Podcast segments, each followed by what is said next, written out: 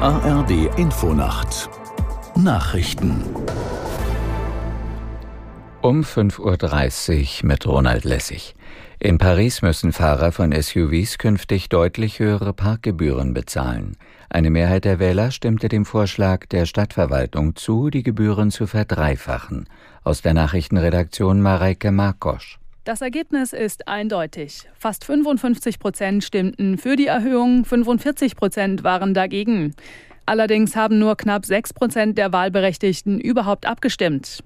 Statt 6 Euro müssen SUV-Fahrer in der Innenstadt jetzt also bald 18 Euro pro Stunde zahlen. In den Außenbezirken steigt der Satz von 4 auf 12 Euro. Ausgenommen sind Anwohner, Handwerker und Pflegedienste. Die Stadt hatte argumentiert, dass SUVs die Umwelt stärker verschmutzen, viel öffentlichen Raum beanspruchen und die Verkehrssicherheit gefährden. Finanzminister Lindner und Wirtschaftsminister Habeck haben sich erneut dafür ausgesprochen, Unternehmen zu entlasten.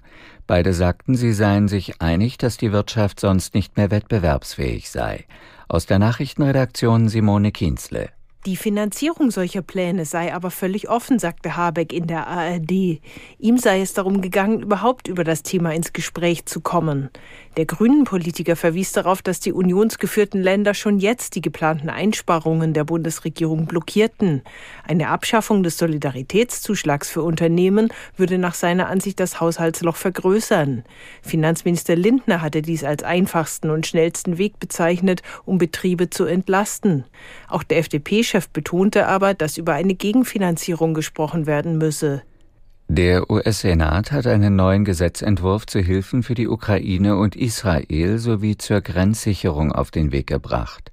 Vorgesehen sind dafür umgerechnet knapp 110 Milliarden Euro. Präsident Biden sagte, er unterstütze den Kompromiss nachdrücklich und fordere den Kongress auf, den Entwurf zügig zu verabschieden. Demokraten und Republikaner ringen seit Wochen um die Finanzierung der Ukraine und Israelhilfe. Die Konservativen verlangen im Gegenzug harte Maßnahmen bei der Einwanderungspolitik und Grenzsicherung zu Mexiko. In Chile steigt weiter die Zahl der Toten durch die schweren Waldbrände. Nach Angaben des Innenministeriums kamen mehr als 110 Menschen ums Leben, hunderte weitere werden noch vermisst. In der besonders betroffenen Küstenstadt Viña del Mar brannten ganze Wohnviertel nieder. Rund 3000 Feuerwehrleute, Soldaten und Helfer kämpfen gegen die mehr als 180 Brände. Präsident Boric kündigte eine zweitägige Staatstrauer an, sowie Ermittlungen, ob einige Feuer absichtlich gelegt worden seien. Das Wetter für Deutschland. Tagsüber im Nordosten Regen, sonst heiter bis wolkig und meist trocken, im Süden viel Sonne. Höchstwerte 5 Grad auf Rügen und bis 15 Grad in Rosenheim. Die weiteren Aussichten am Dienstag anfangs Regen, später aufgelockert bei 6 bis 15 Grad, am Mittwoch heiter, im Westen wechselhaft bei 4 bis 12 Grad. Das waren die Nachrichten.